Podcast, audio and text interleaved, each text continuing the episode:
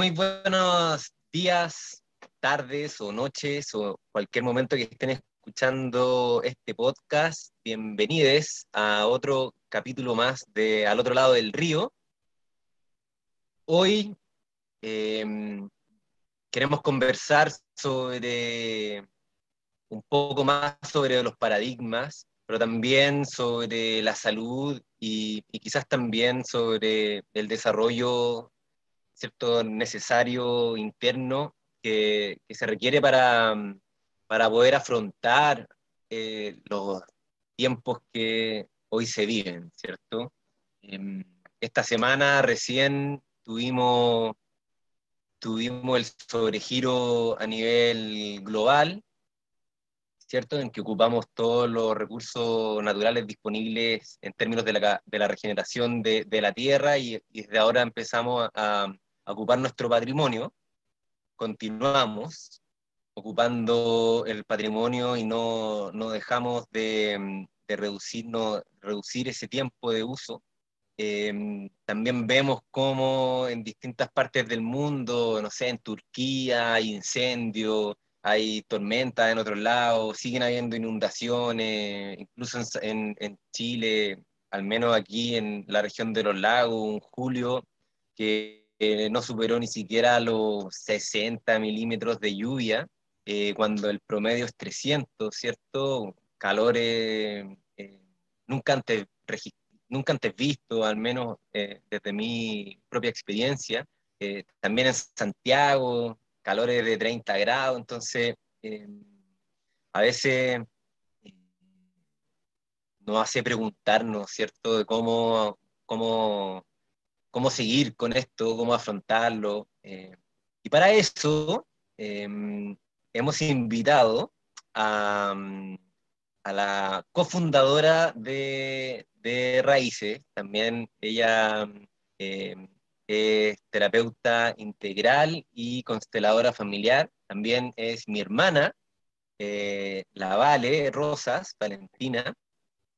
Hola, Vale. Hola, chiquillos por ahí? Aquí estoy. Feliz de participar en sus podcasts, que los he escuchado todos, por lo demás. Es una obligación siendo de raíces, dicen. Dicen por ahí que es una obligación. Y, y también el infaltable e indomable, eh, insufrible y estremecedor Raimundo. ¿Cómo está ahí, Ray? Estoy aquí bien. Me halaga. Buenas, buenas. Buenas, buenas. Oye, eh, con lo que estáis diciendo, Juan, saludos. Eh, contarles que justo ayer estaba whatsappeando con, con la Nina Salvador, ¿se acuerdan de ella?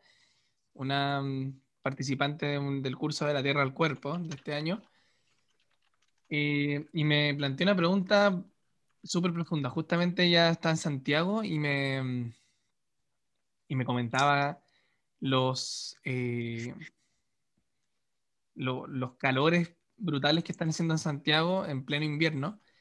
Eh, y me preguntaba por recomendaciones de, de lugares donde aprender permacultura o, o, sitios para informarse.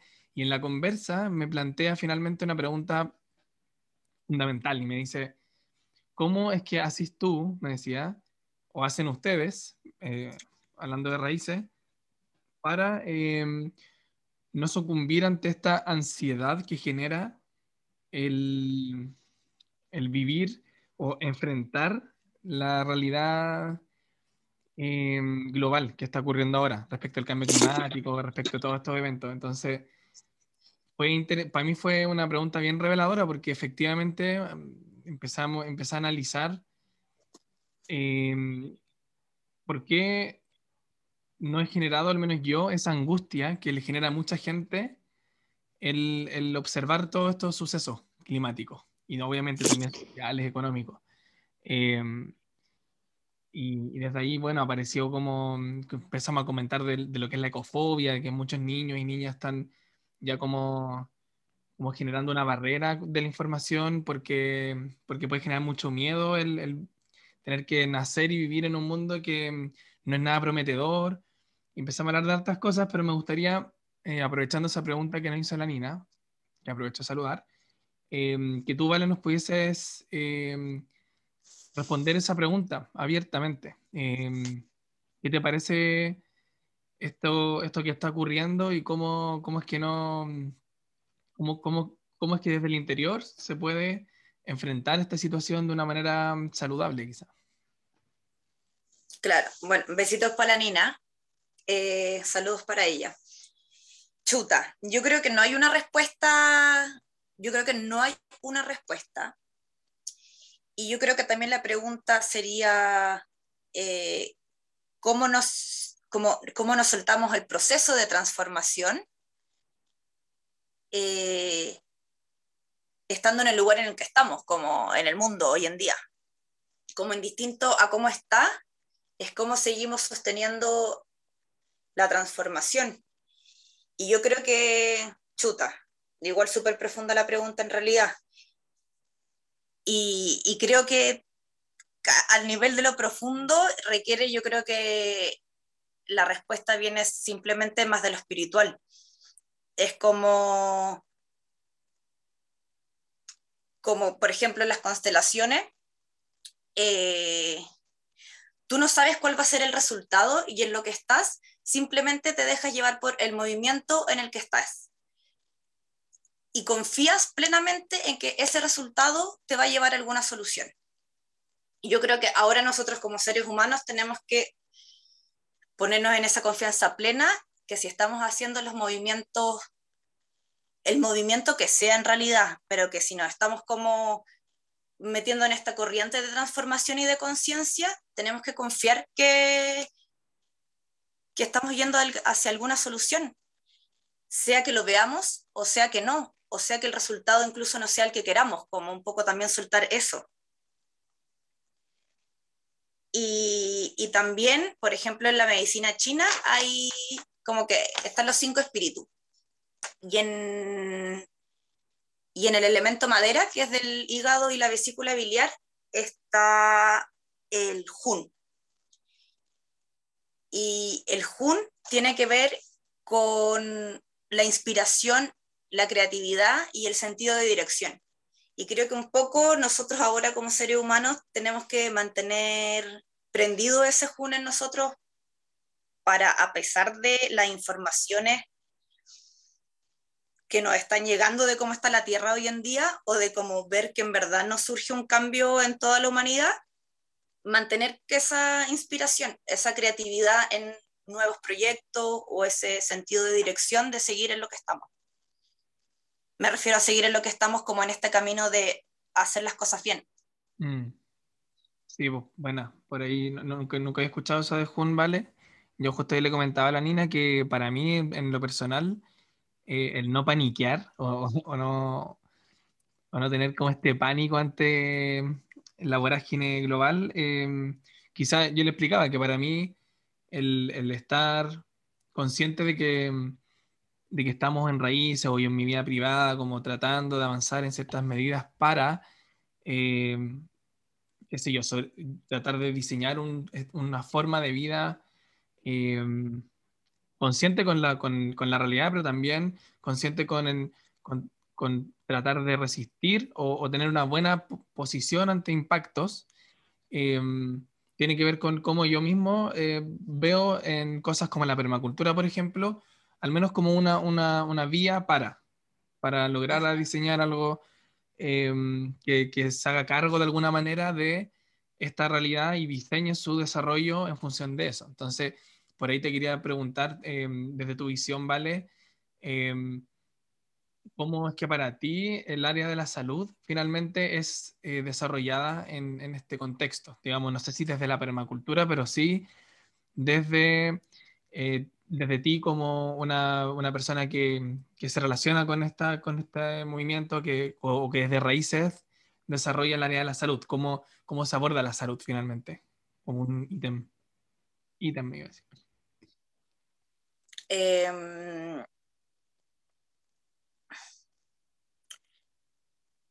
perdón, es que me quedé pensando.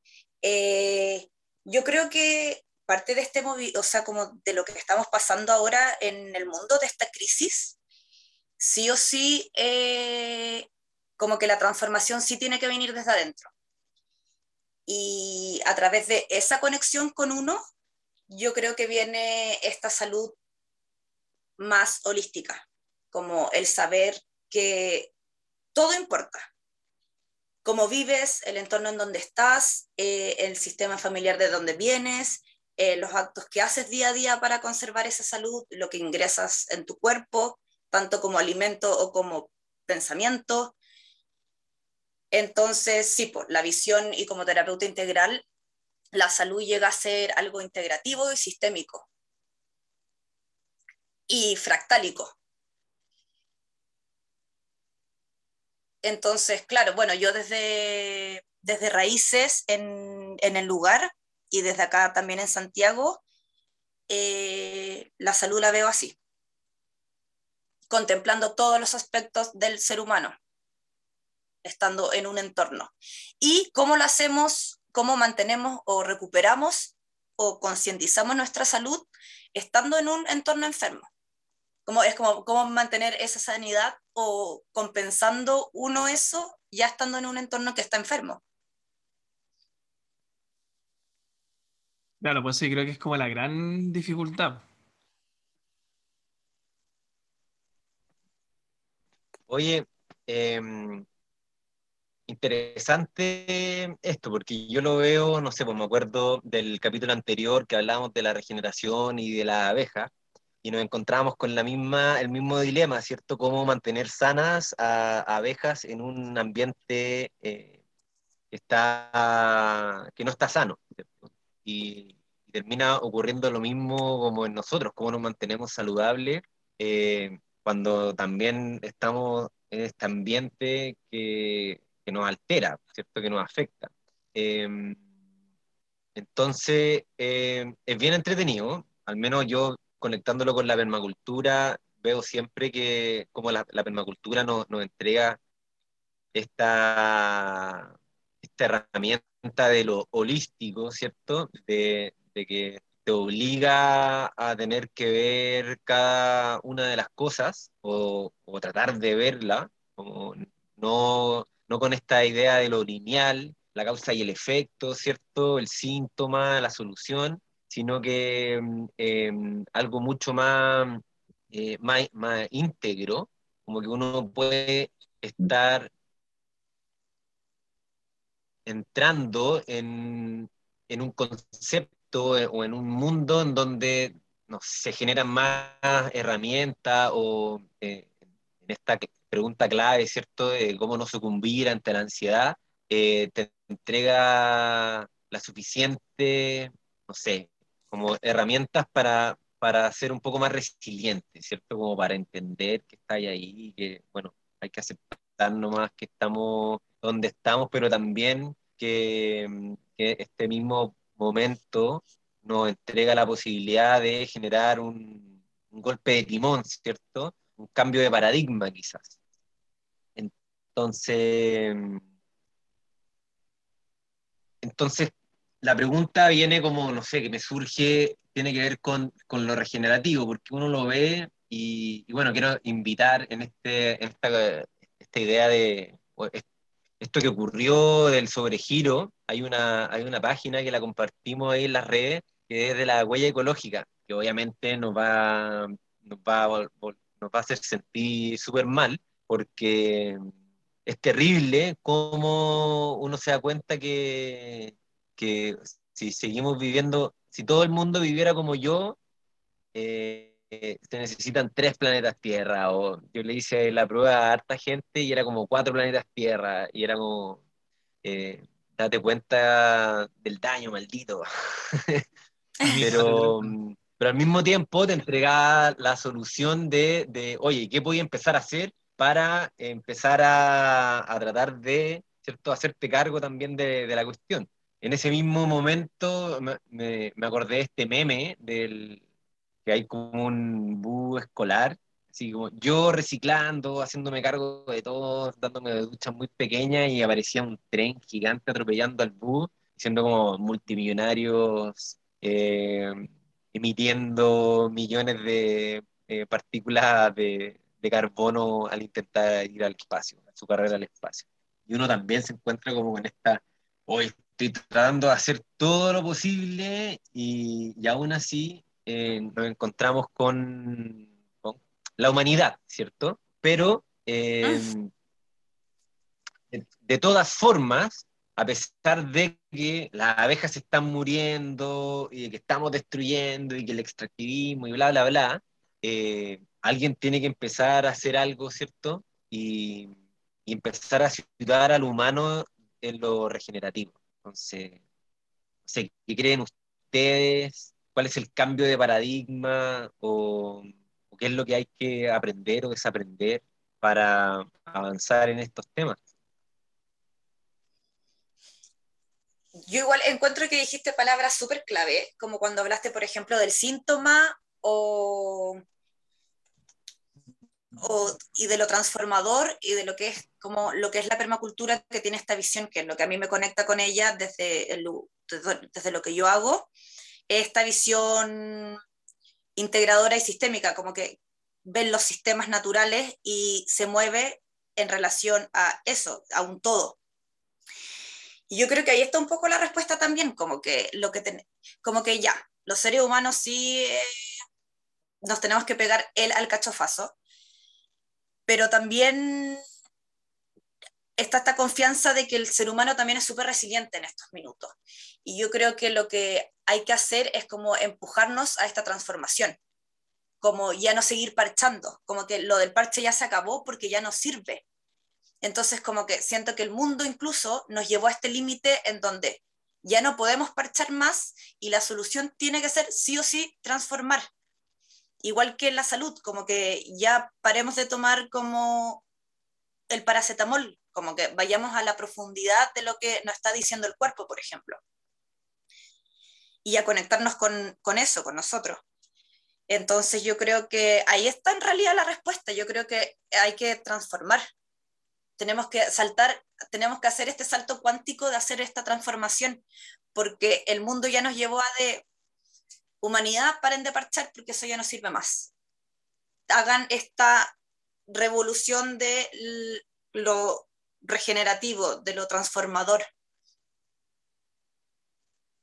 Claro, por ahí inevitable, ya que mencionáis esto de la transformación, ¿vale?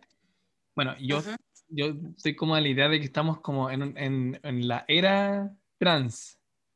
Como de que, de que, todo lo que parte con trans eh, es como, como el, como, el, nuevo paradigma, ¿cachai? Desde el género, ¿cierto? Lo trans, desde las disciplinas, lo transdisciplinario, eh, las transformaciones. Eh, entonces, Santiago. Santiago, claro.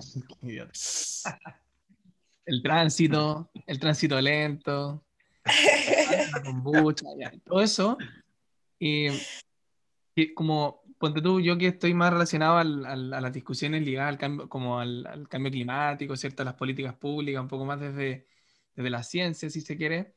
Eh, se está hablando harto de un cambio de paradigma desde ahí, ¿cachai? Desde, eso, desde, eso, eh, desde esas discusiones, eh, organismos internacionales, grupos de científicos, eh, de, de, de, tender hacia la transformación de los sistemas, porque es como lo más eh, recomendado ha sido que ante este escenario de cambio climático, eventos meteorológicos extremos, ¿cierto? Y todos los anuncios de la ciencia, lo hablamos en el, en el capítulo 1, ¿cierto? El IPCC y todo eso. Eh, siempre se ha recomendado a los países, inclusive al, al ámbito productivo, el cómo es que nosotros debemos asumir esta realidad y adaptarnos a esta realidad. Entonces, la adaptación al cambio climático. Entonces, si está lloviendo, por ejemplo, mucho menos, debiésemos adaptarnos a esa nueva realidad. Pero ese, ese término, que igual es súper necesario, se está tratando de llevar mucho más en profundidad y la misma ciencia lo está proponiendo, o sea, o estos organismos, digamos, ya no es suficiente con adaptarse en algunas cositas. ¿ya? Por ejemplo, si es que está lloviendo menos, no, no es suficiente que tus cultivos sean más resistentes a la, sequía y cambies, por ejemplo, una especie que de alta demanda de hídrica a una de menos, porque eso no va a cambiar la realidad. Simplemente va a ser que tú, claro, quizá tengas un cultivo más eficiente según esta nueva realidad, pero lo que se está eh, impulsando es que realmente esta adaptación se haga desde una lógica transformadora de sistemas y que esta lógica transformadora incluso eh, tiene tintes bastante radicales en términos de que busca que los sistemas cambien radicalmente su forma de hacer las cosas, de, la forma de hacer economía, inclusive las formas de hacer la democracia. Entonces, bien interesante ahí que la ciencia, que tiene sus peros en muchos aspectos, inclusive desde ese lugar, se están asumiendo, entendiendo esta idea de que es importante la mirada integradora y es importante la transformación, como que ya en realidad no basta con no basta con rezar, como dice esa película. Es importante, ¿cierto? Como la, la transformación. Y, y, los paradigmas. Está buena. Eh, es, como, perdón, para terminar, es como el, es un hilo conductor que como va a la vez uniendo discursos, en este caso desde la ciencia, desde la salud y la medicina, como decía la Vale, eh, desde distintos lugares. Entonces, por eso me parecía interesante como que para mí yo lo veo de, afuera y digo como, bueno, es como un patrón que se repite en los discursos desde distintos, como de distintas veredas al final. Juanito. Sí, porque, bueno, a mí me, me, pasaba algo el concepto de adaptación, ¿cierto? Porque es como lo que ocurre con otros conceptos, sustentables, entre otros, eh, que, no sé, pues, por ejemplo, las políticas de INDAP. Eh, era, bueno, como, hay, como está haciendo más calor, la adaptación al cambio climático es ahora mover lo, lo, lo, que se daba en el norte, moverlo hacia el sur, principalmente. Como estuvo, así me adapto. Me adapto tirando una manguera un poquito más arriba y moviendo todo un poquito más al, al sur. Y el norte, filo, eliminado. Eh, o la carretera hídrica, qué sé yo. Entonces me, generaba como este, este problema de, conceptual de que la transformación lo, soluciona, ¿cierto? Eh, y sobre lo, esto de la huella ecológica, que, bueno, que es bien deprimente el, el, el test, la prueba, eh, también habla de transformar porque, bueno, al menos yo lo vi así. Eh, yo hice la prueba y me, me, confundí en, en, dos cositas. Y, y, al toque em, necesité como una como cinco tierras, porque me equivoqué, no sé, en, en que ocupaba eh, un poquito, consumía mucho, en vez de poner consumo poco electricidad en la casa, puse consumo mucho y que mi casa es ineficiente energéticamente para dos tierras al tiro.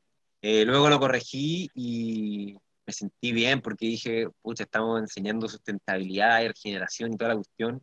No puede ser que, sea un mal ejemplo, pero efectivamente estamos logrando vivir en, dentro de los rangos de la Tierra, pero aún así es como transformar tu estilo de vida, ¿cachai? Porque finalmente tenés que sacrificarlo todo. y lo conversamos en algunos grupos por WhatsApp ahí de permacultura de los cursos anteriores y era como, eh, sí, pues había que te das cuenta que tenéis que vivir en una casa pequeña, que tiene que ser eh, eficiente, cada como que tenéis que reducir mucho tu estilo de vida actual, lo que consideramos normal, ¿cierto? Eh, no, ya, ya no vale con solamente adaptarse un poco a las cosas, sino que efectivamente hay que transformar, a veces incluso sacrificar cierto, um, ciertas costumbres que, que, predominan. Sí, y yo creo que como escuchándolo también como que me surgen así tipo, como que también hay que tener harto cuidado cuando como estos grandes movimientos, cuando hablamos de transformar, es como no cambiemos de ideología, como hagamos una transformación profunda. Entonces es como esto mismo, como cómo salimos de este paradigma de poder, que al final es ese, como de luchas de poder, de quién es mejor que el otro, de quién es más malo o más bueno, o, o incluso como de todos estos centros de poder que ahora controlan el mundo en realidad, y no y nos cambiamos completamente a un paradigma de regenerativo, un paradigma de armonía, un paradigma en donde se priorizan como las leyes universales incluso, o las leyes naturales, como que nosotros, porque claro, como que tú también lo decís, Juanpi, es como, claro, como parar de sobreadaptarnos también, porque yo creo que también, más que adaptarnos, nos estamos sobreadaptando a un mundo que ya no tiene por dónde, y es como, no más sobreadaptación, porque siento que la sobreadaptación también nos lleva a un grado de desconexión, porque no estamos conectados con las leyes naturales, no estamos conectados con las leyes del universo, estamos conectados con el consumo o con lo que nos llega todo el tiempo de, cómo tienes que ser o en qué etiqueta te tienes que poner o y es como salir de eso y claro, ahí viene la pregunta, como, ¿cuál es el clic que tenemos que hacer nosotros como seres humanos para, para hacer el salto a este nuevo paradigma? Sin caer de nuevo en cambiar las ideologías o cambiar eh, creencias, porque al final no significa de lo que creo o no creo, significa de lo que es vital para el ser humano, para volver a situarnos en armonía con nuestro entorno y que, sea, que nos salga natural hacerlo porque nos sale natural, pero yo creo que estamos tan sobreadaptados a algo que al final llega a ser no natural hacerlo de esa forma, a parar de consumir, como y hay suficiente de, de todo en el mundo, como que paremos, transformemos.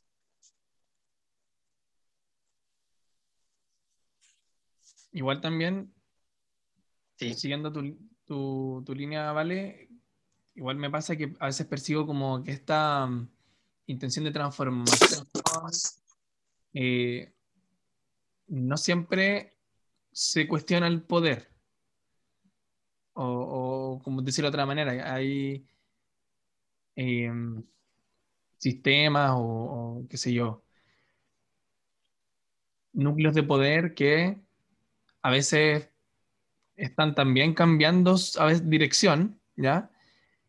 Pero manteniendo esta estructura de poder. Entonces, me pasa que ahí, claro, eso podría ser como un ejemplo de la sobreadaptación que decís tú, en el fondo, em, sin cambiar el paradigma, sino que cambiando algunas, eh, algunos hábitos, ¿no? O algunas acciones. ¿Puede ser? Así como, dime un ejemplo que no te entendí muy bien.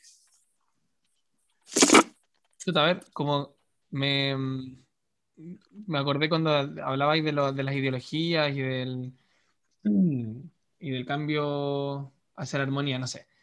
Yo soy bien crítico de la Iglesia Católica eh, y, y, me acuerdo que en esto que yo decía antes, que se está cambiando en algunos niveles el paradigma desde distintos lugares, también está este ejemplo de cómo, por ejemplo, el Papa Francisco eh, publicó eh, esta carta, no me acuerdo el nombre, disculpen, que se llama, es como un, manifiesto por el hogar, ¿cierto? El eco, el eco, no sé si leyeron eso. En el fondo, bueno, encíclica, ¿no? Sí, como que subió un, manifiesto oficial eh, para declarar la intención de un cambio igual importante de eh, visión sobre la, la, Tierra, lo importante que es cuidar eh, los ecosistemas. Pero mi percepción es que ese cambio, si bien fue bien relevante, no cambió en nada esa estructura de poder en la que están ellos mismos sosteniendo. Para mí, el, todo lo que sostienen ellos, desde la Iglesia Católica, es una representación súper clara del, del paradigma dominante actual, que es como el responsable de, de muchos de los problemas. Entonces, no hay ahí un cambio de paradigma, no se movilizan del poder. Pero sí, por otro lado, están tomando ciertas acciones que apuntan hacia eh, esta adaptación o sobreadaptación o consideración de las problemáticas ambientales a nivel em, de acciones. Entonces ahí me confundes, como, bueno, ¿De qué manera entonces, eh, tú como habláis del paradigma del poder, de qué manera entonces se, se podría esperar esta movilización de los núcleos de poder hacia otro? O sea, ¿cuál es el otro también?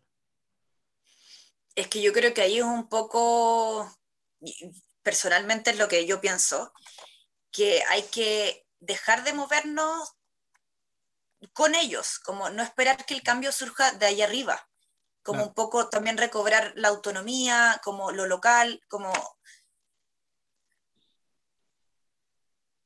como volver a darle la importancia a eso, no tener que esperar que el de arriba, que está situado en un centro de poder, haga esa transformación. Yo, yo lo veo así.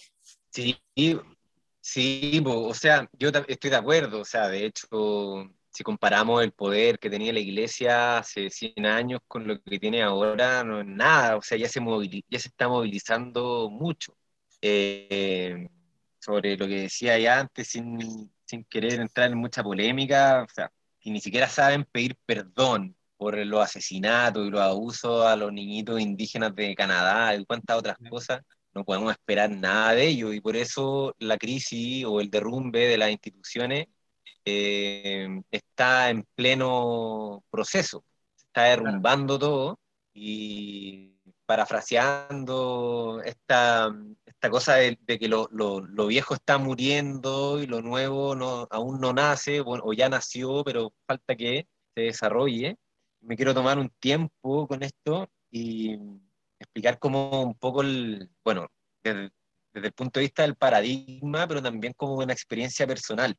Eh, todo partió conmigo cuando eh, conocí a Humberto Maturana, que me, demoré mucho en conocerlo, yo tenía como, no sé, fue como el año pasado, lo empecé a conocer recién, eh, donde leí el del ser al hacer y encontré que eh, era como, ¿por qué no lo conocía antes?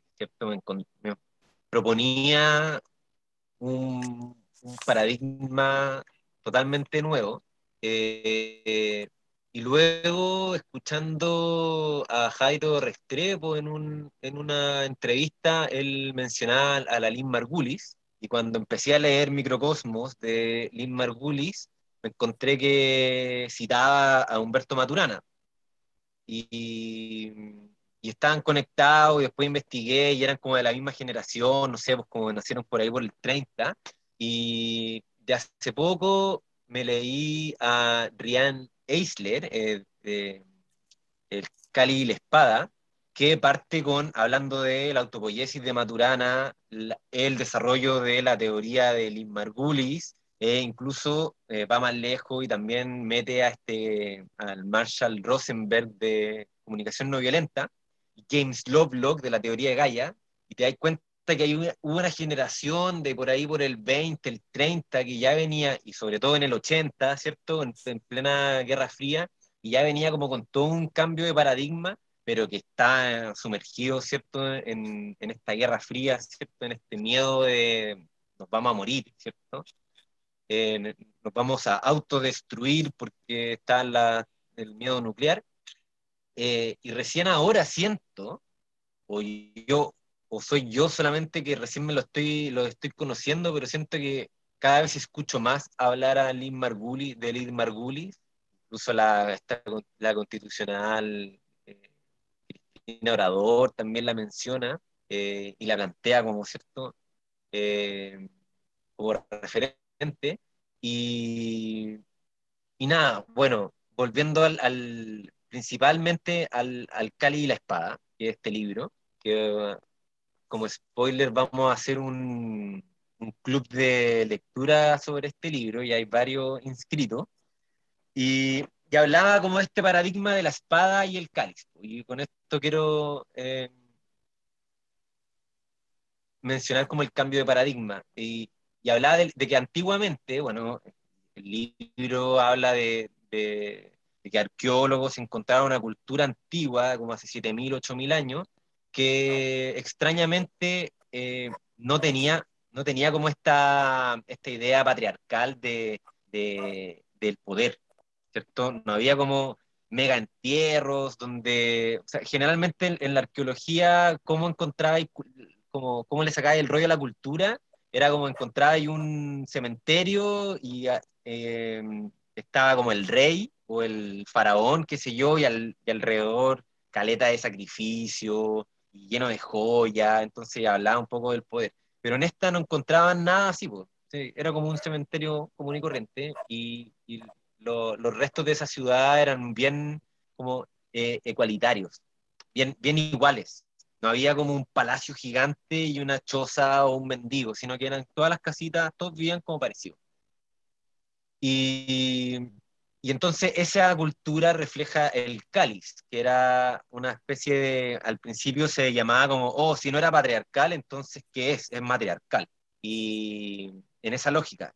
y si no era dominada por el hombre, entonces era dominada por la mujer, pero de la misma manera de la dominación. Y plantea entonces el paradigma de la dominación.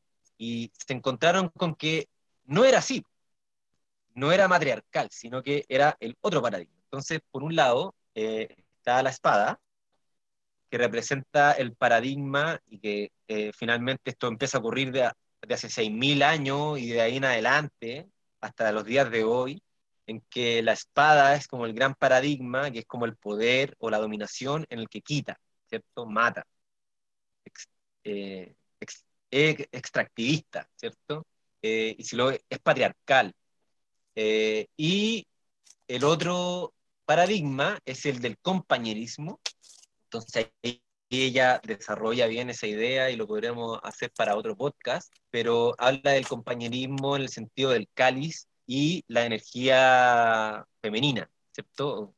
Y aquí podemos entrar, incluso como, para mí fue como el primer libro que me abrió hacia el feminismo ya como de más de lleno y, y, habla del compañerismo en el sentido de este, este cáliz que en vez de quitar y, quitar todo con la espada y matar, ¿cierto?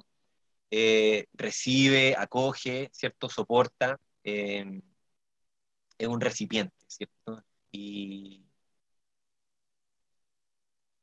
y encontré que esas dos culturas, esos dos paradigmas, estamos como en, en pleno, en pleno de, eso, y nos encontramos con, tanto con este gallo de la misma generación que habla de la comunicación no violenta, que ella lo habla, como, ¿cómo, si, ¿cómo queremos cambiar el paradigma? Entonces tenemos que aprender a comunicarnos distinto, porque incluso nuestra comunicación actualmente es violenta, es violenta porque es dominante, ¿cierto? Eh, porque nos enseñaron hemos vivido como esta cultura de la dominación.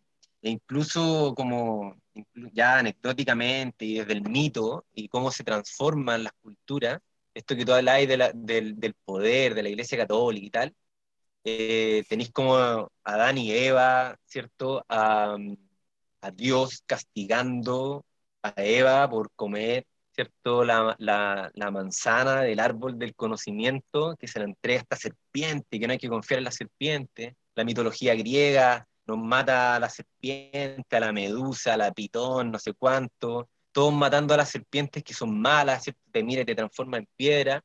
Hay que tener cuidado con la serpiente cuando nos encontramos como a nivel cultural antiguo que el arquetipo de la vida, de la, de, la de rejuvenecer, de la tierra, ¿cierto? De la creación, está relacionada con la serpiente. Tenemos lo más cercano, eh, lo, mapuche, la cosmología mapuche con, con Kaikai Bilú, Tenten Bilú, pero también tenemos en Egipto, ejemplo, y estos arqueólogos de este mismo libro que mencionaba, que encontraban puras figurines de serpiente, ¿cierto? Que representaban la madre tierra, ¿cierto? Esta diosa de la vida. Eh, y pasamos de eso a ser dominado, ¿cierto?, por un paradigma del poder, de la dominación.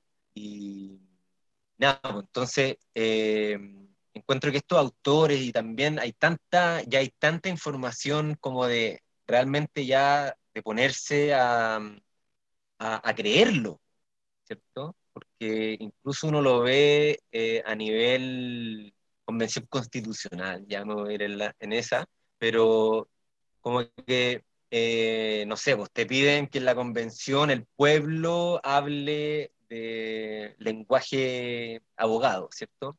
Eh, que esto tiene que ser así. Y cuando la malucha Pinto pedía como que no se, se sentaran en círculo Mm. para empatizar un poco más, para conversar de una manera como es, eh, no, en, en comunicación no verbal es mucho mejor mirarse las caras y qué sé yo, era como hippie, maldita, esto es un circo, ¿cierto? ¿Cómo Horrible, sí. nos entonces, ¿cómo nos atrevemos a, a cambiar el paradigma? A decir, oye, esta cuestión tiene que empezar a ser así, porque así realmente vamos a empezar a conectar los unos con los otros.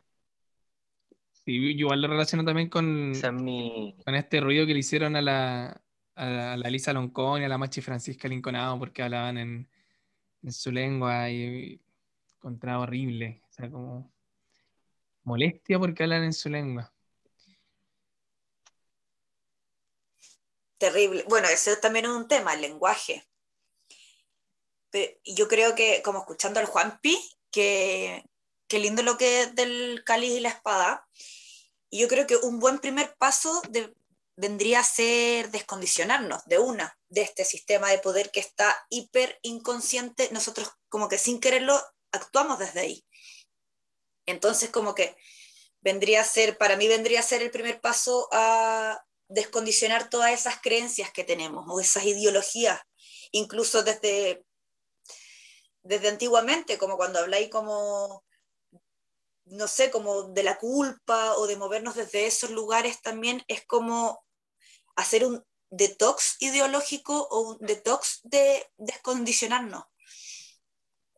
Creo que eso así llega a ser primordial y como empezar a aprender desde comprensiones y aprendizajes, como muy bien eso de sentarnos en círculo y aprender también a hablar en otros lenguajes, o como este post que, que subieron al, a Raíces que me encantó, como no desvalidemos los distintos lenguajes que nos hace mucho más eh, seres mucho más inteligentes y completos, que en qué minutos solamente nos volvimos, eh, es como que ahora solo nos validamos lo que viene del cerebro y de la inteligencia y de un conocimiento así, en vez de validar diferentes tipos de donde se transmite una experiencia o se transmite un conocimiento. Creo que eso es súper importante. Claro, con, re- con respecto a ese post, explicar, bueno, como que alfabetizamos al mundo, pero al mismo tiempo, y no sé cómo decirlo en otra forma, pero desalfabetizamos o nos volvimos analfabetos en tantas otras cosas como el lenguaje de los patrones, ¿cierto? Que Claro. es un tema de los cursos de permacultura, pues, cómo, cómo aprendemos o reaprendemos a valorar los distintos otros lenguajes, en ese sentido como eh, los patrones, tanto del arte, de la, de la danza, de la música, que eh, claro, en, en el caso de Australia, eh, mucho ocurre a través del baile y, y la, y la música, tiene, y, y el arte. Entonces, incluso tiene como la, la típica tradicional forma de hacer arte, que es como a través de puntitos en el, en, en, en el arte de origen australiano. Eh, Bill Mollison cuenta que eh, ellos hacían mapas de eso. O sea, tú podías ir- y, y la cultura aborigen australiana tiene como esta idea del walkabout, salir a caminar sin destino. Y, en ese walkabout, o, o en, ese, en ese caminar, te ibas cantando una canción y esa canción te iba dando los detalles como el, era el mapa, la canción era el mapa. Y así con millones de otros ejemplos. Entonces, bien interesante también que eso deje de ser, no sé, pues, considerado como algo, algo hippie o algo místico, sino que sea validado nuevamente. Mm, sí, ahí yo me quedé pensando harto en, lo que mencionaba ahí antes, eh, como bueno, sobre el, factor femenino de este paradigma. eh, y no sé, me- inevitablemente me acordé al tiro de, de, lo, de cómo lo plantea la, nuestra- una de nuestras artistas preferidas, la Camila Moreno. eh, porque ella cuando publicó un, un disco llamado Mala Madre, ex- cuando expli- explica ese disco, eh, por qué le puso así, eh, o cuál es el rollo detrás de, de ese disco, tenía que ver precisamente con, con lo que estamos hablando. O sea, eh, como en el paradigma mm, dominante de los últimos cientos de años, eh, y en Chile es un ejemplo súper potente, pero cómo se ha em, omitido esa energía, digamos, ese, y, se la ha eh, visto como algo peligroso inclusive. Y ahí plantea cierto, no sé, pues los periodos de inquisición, de, la de persecución eh, para a las brujas, ¿cierto? En Estados Unidos. Em, de, y mala madre, como también en esta cultura bien chilena, porque mala madre es una planta, que es la mala madre, que, que tira una... es buena madre. Claro, ella tira... Tira, es esta planta que, que tira un, un, palito, o sea, como un tallo, donde surge la nueva planta, como el hijito. Y acá se le dice mala madre en Chile porque, claro, como que vota al hijo. En Argentina, la Camila Moreno lo explicaba, en Argentina esa planta se llama lazo de amor.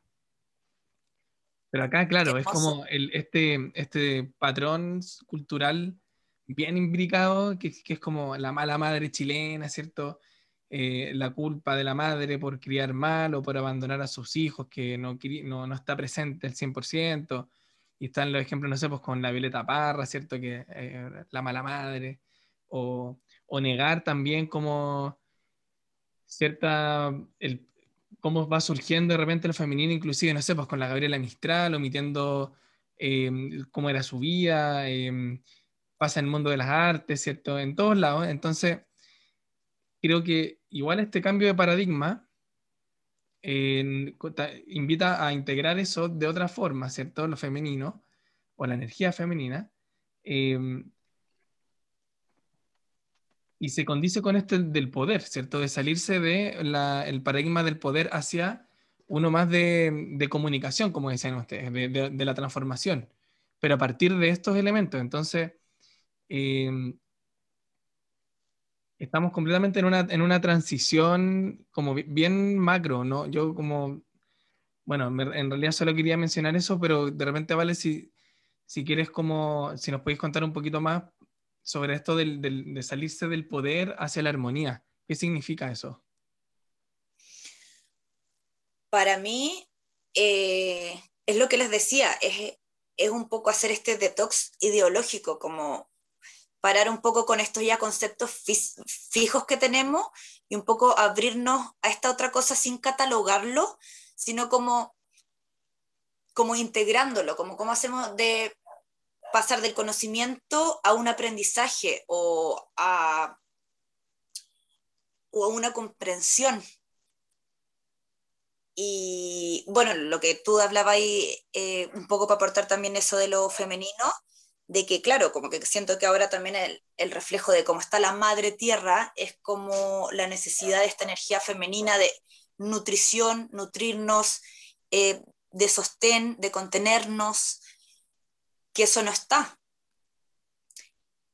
Y yo creo que como que, a ver, como lo, lo pienso así de, en modo de paradigma, como que si nos situamos en este paradigma de armonía que es como dije antes, con, un poco, con las leyes naturales y movernos al servicio de ellas, no como ellas para nuestro extractivismo o nuestras necesidades como que nos hicieron creer que necesitábamos, ¿cachai? Y es ponernos ahí, siento que empieza a emerger como esta libertad auténtica, esta escucha, este respeto por el otro, este, este ir desarrollándonos con hilos humanos, como volver a reconectarnos entre nosotros. Porque ahora lo que no, nos han hecho es separarnos. Eso yo siento que es un poco el desconectarnos de nuestro cuerpo también y el crearnos necesidades que no necesitamos. Al final nos estamos alejando, es como, o lo que decía el Juanpi también, como en qué minuto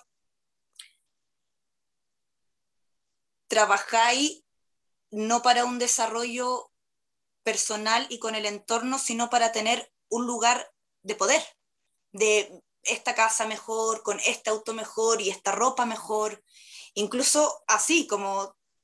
Y es, para mí es salir de todo eso. Para mí es volver como a conectarnos, a hacer que las cosas funcionen porque funcionan, como en esa confianza de que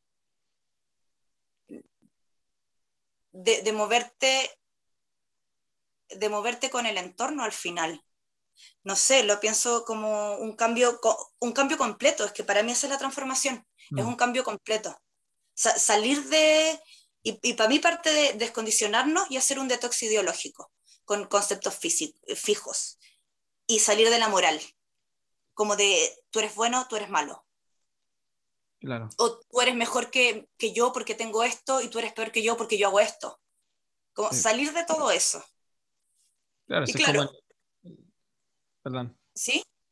No, que eso, esa jerarquización finalmente da paso como para, los, para muchos abusos de todo tipo, como el, clasificar como, bueno, como mejores y peores, eh, o como del bien y el mal, eh, es como la base pura del, después de la persecución o, la, o las violencias más violentas de la historia, que hoy en día también como que resurgen en otras formas. Yo creo que desde estos mismos cambios de paradigma también ocurren em, procesos como bien intensos em, que se puede asociar como, por ejemplo, no sé, a, a, lo que han denominado inclusive el ecofascismo, que puede ser un tema para otro capítulo. Pero pero mm, un poquito volviendo a lo que hablábamos antes, que también dentro de este como cambio de paradigma, hay en muchos casos no un cambio de paradigma, sino un cambio de, de, de qué hacer quizá, pero que se mantienen en el paradigma del poder. Y que no, que no, no están traspasando su, em, su motivación profunda hacia otro paradigma, sino que se están manteniendo en muchos casos eh, estos accionarios desde ese mismo paradigma antiguo. Y creo que eso también es, confuso para uno. Eh, es un tema igual ese. O sea, yo pienso, por ejemplo, y digo como lo que sabemos ahora, la tecnología que hemos desarrollado, tenemos los elementos suficientes y necesarios para darle la vuelta a la tortilla. Y siento que la ciencia, todo se ha puesto al servicio más de lo político, desde el poder, que al servicio de una transformación de la humanidad. Pero para, mí, más que la ciencia como tal, es el poder económico, ¿cierto? Como que es el que tiene el poder hoy, principalmente. No sé. Sí, pero yo creo que la, el paradigma de, lo, de lo dominante. Claro. De la espada. Claro, ahí Ronald Sistek lo, plantea como el, paradigma dominante también, pues como el, más o menos la misma estructura del, del, del, patriarcado y del como lo extractivo. Y que ahora viene lo regenerativo. Igual, claro, se puede leer todo esto que estamos conversando como volviendo a lo regenerativo finalmente. Porque no solamente construir un paradigma nuevo per se, sino que es construirlo a base de una eh, destrucción ecosistémica y, social. ¿Qué sería el cáliz? Desde... Claro, o sea, sería pasar de, lo dominante a lo, colaborativo. Mm. Claro. por eso yo mencionaba a Maturana y a la Lynn Margulis, ¿cierto? Que hablaban como de la vida se forma en colaboración, no como la competencia, la pura competencia, el purismo de la competencia como casi que nos habían enseñado. Y no sé, yo para ir terminando, ir cerrando, eh, debo decir que igual uno se abruma porque mm, al menos desde, desde mi parada, que es finalmente ir explorando cada vez más estos nuevos, no son tan nuevos que ya nacieron, ¿cierto? Mencioné un par de autores, eh, pero a mí me gusta el, de Marshall Rosenberg, que es este mm, compadre de la comunicación no violenta, que yo al principio pensaba, ah, la comunicación no violenta debe ser como algo re hippie. Y, y, no, después me di cuenta, y esto es lo abrumador, ¿cierto? Lo que uno como y, como mi mensaje final en este podcast es que, claro, de partida, bueno, yo, eh, mi comunicación es violenta, ¿vale? Si yo me comunico violentamente porque simplemente me enseñaron a ser así eh, en la realidad en la que nos desenvolvemos, que en verdad es, igual que la mayoría de la gente. Eh, y, te encontráis como con, con cómo la, herramienta para dejar de ser violento, de comunicarte violentamente. Y no hablo de comunicación violenta, de ser como tratar a garabato a la gente, ¿cierto? Sino que no saber expresarte desde el corazón. Y entonces él lo, lo pone como con, el, con dos tigres, entonces está como el, cómo se comunicaría la jirafa, que es el mamífero con el corazón más grande, el mamífero terrestre, con el corazón más grande, y el jackal, que es como un perro salvaje, un coyote, una cosa así, em, que habla desde la mente em, y que siempre habla desde esta, este dominante. Y, te das cuenta que, chuta, para ir avanzando en el cambio paradigmático, tengo que redescubrirme, rediseñarme por completo o deconstruirme, ¿cierto? en no solamente eh, lo que vemos hoy día como el, patriarcado, ¿cierto? El machismo, en el que obviamente uno criado de esa forma, era la esperanza, el hombre de la familia, qué sé yo.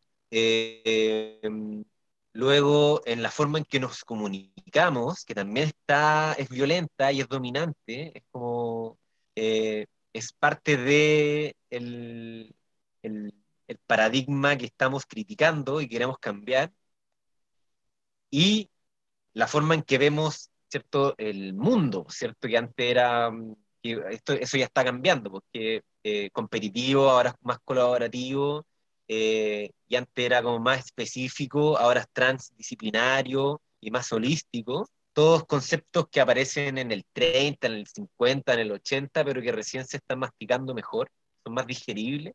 Eh, y bueno, es abrumador la cantidad de cosas y cambios y como desafíos también el conocerse, que podríamos hablar con la Rina eh, en, otro, en, otro capítulo, el conocerse uno mismo también y desde ahí que era parte de lo que como partíamos, de, cómo el desarrollo interior también nos permite no sucumbir, pero también nos permite avanzar en pos de el cambio de paradigma, a pesar de las críticas y cuánta cosa.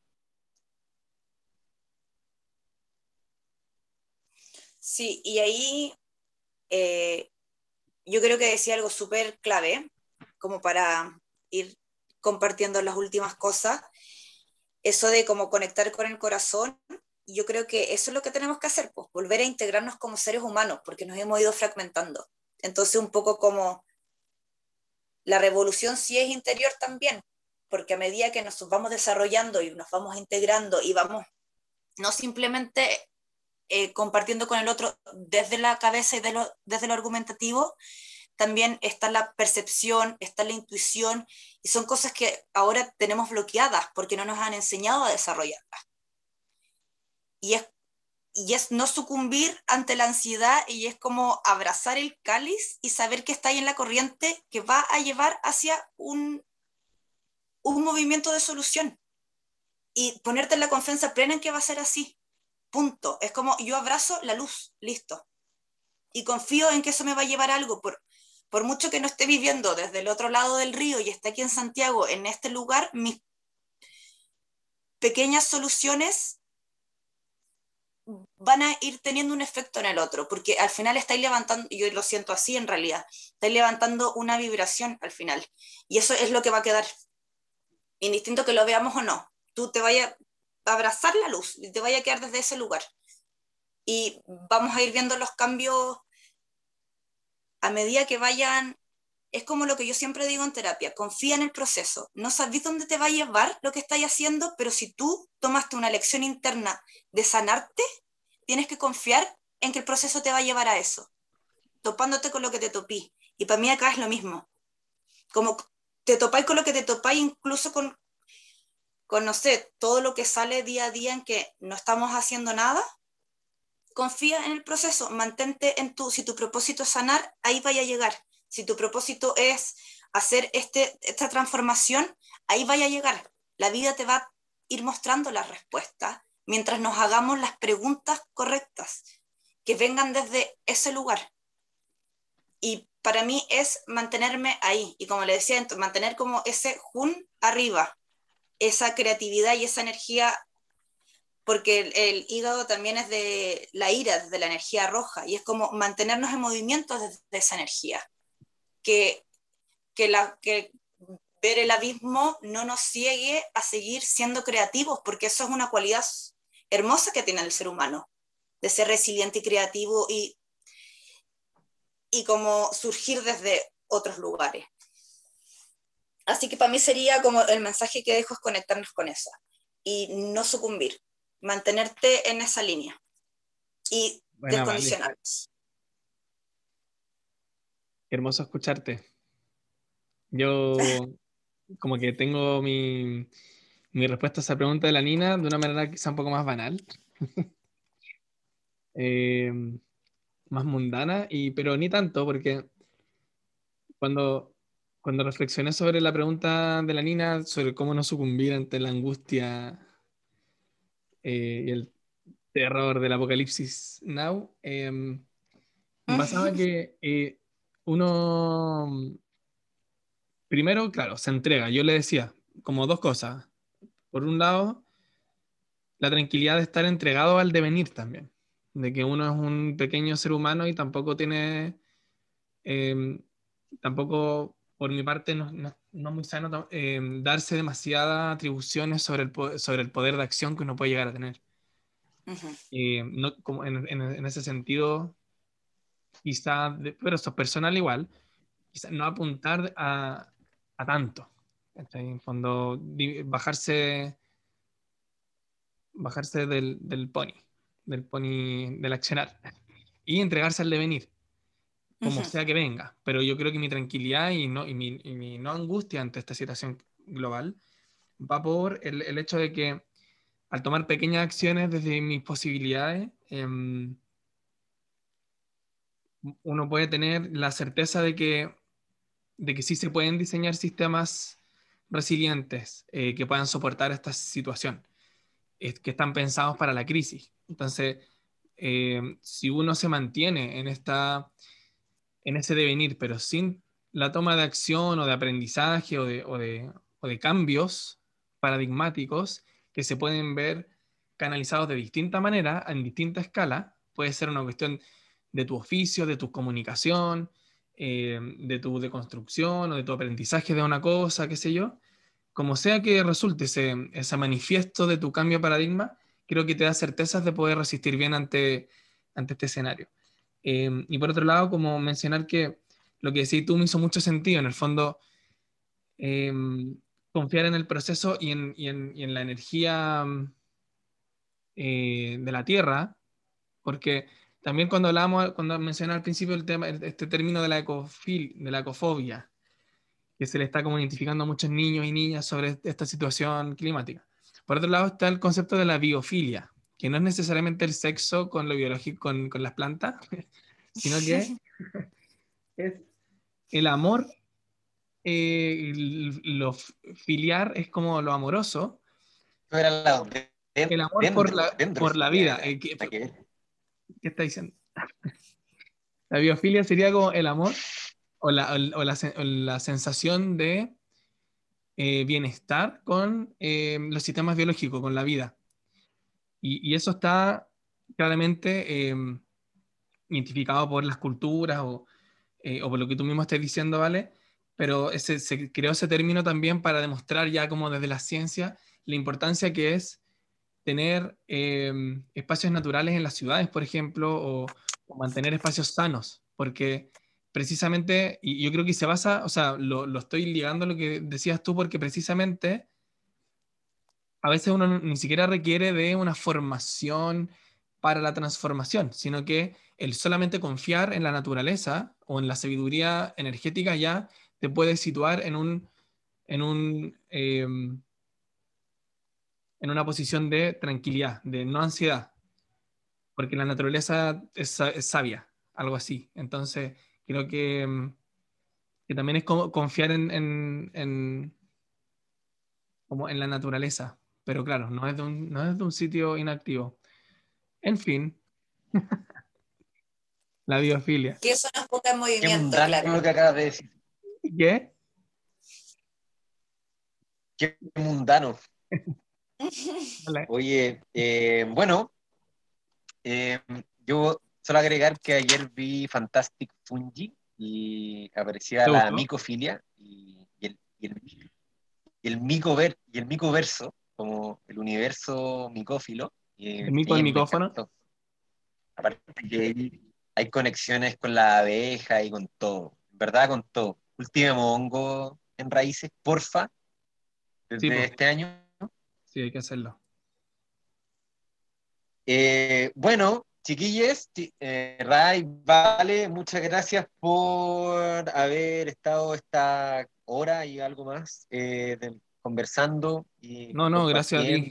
estas eh, cosas importantes y necesarias para las sociedades postindustriales. Eh, saludar y despedirnos de, sorprendentemente, y siempre quise hacer esto, nunca pensé que lo iba a hacer, eh, mucha gente de distintos países no- nos escucha, entonces no solamente de Chile, España, Argentina, no sé cómo, pero Australia, bueno, Finlandia, ahí nos escucha la Rina, Alemania, quien sea, yo creo que el Mati, eh, de Nueva Zelanda, de Ecuador, Matute, Estados. Unidos, Austria, Nicaragua, Georgia, lo increíble, Holanda, Colombia, Brasil, México, Costa Rica, Uruguay, Italia. eh. Italia creo que es la Keila y Luca.